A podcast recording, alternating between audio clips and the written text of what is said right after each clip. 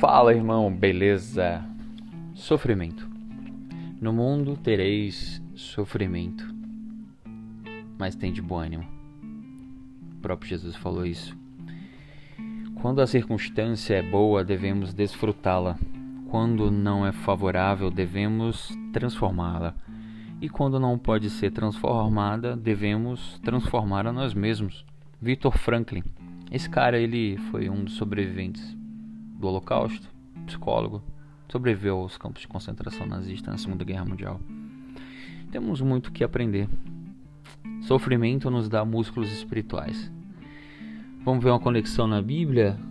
O próprio apóstolo Paulo, Romanos 5, fala assim: Também nos gloriamos nas próprias tribulações. Olha só, nos gloriamos nas próprias no próprio sofrimento, sabendo que o sofrimento produz perseverança, e a perseverança, experiência, e a experiência, esperança.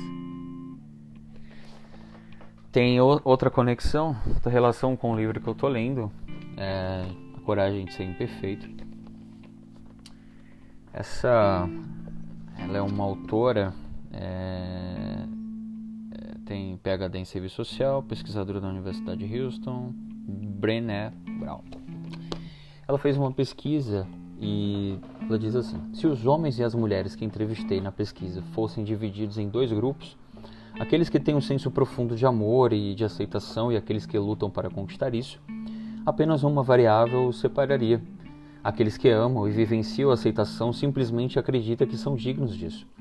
Eles não têm vidas melhores ou mais fáceis, não têm problemas menores e não passaram por menos traumas falências ou separações.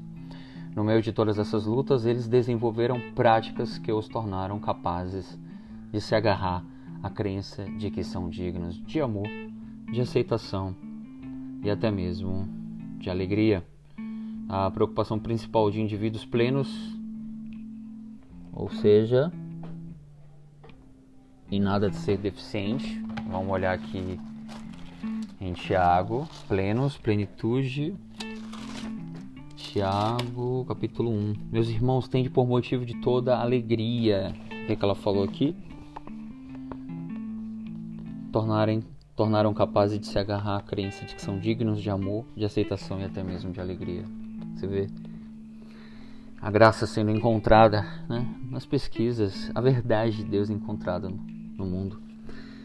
A verdade da vida, sabendo que a aprovação da vossa fé, uma vez confirmada, produz perseverança ter motivo de alegria por passar por vários sofrimentos, sabendo que a provação da vossa fé, uma vez confirmada, produz perseverança.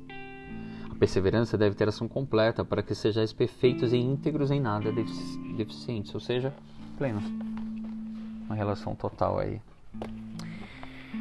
Muitas são as aflições do justo, mas o Senhor livra de mas do Senhor de todas as livra. É isso. Quem não foi ferido nessa batalha? Possamos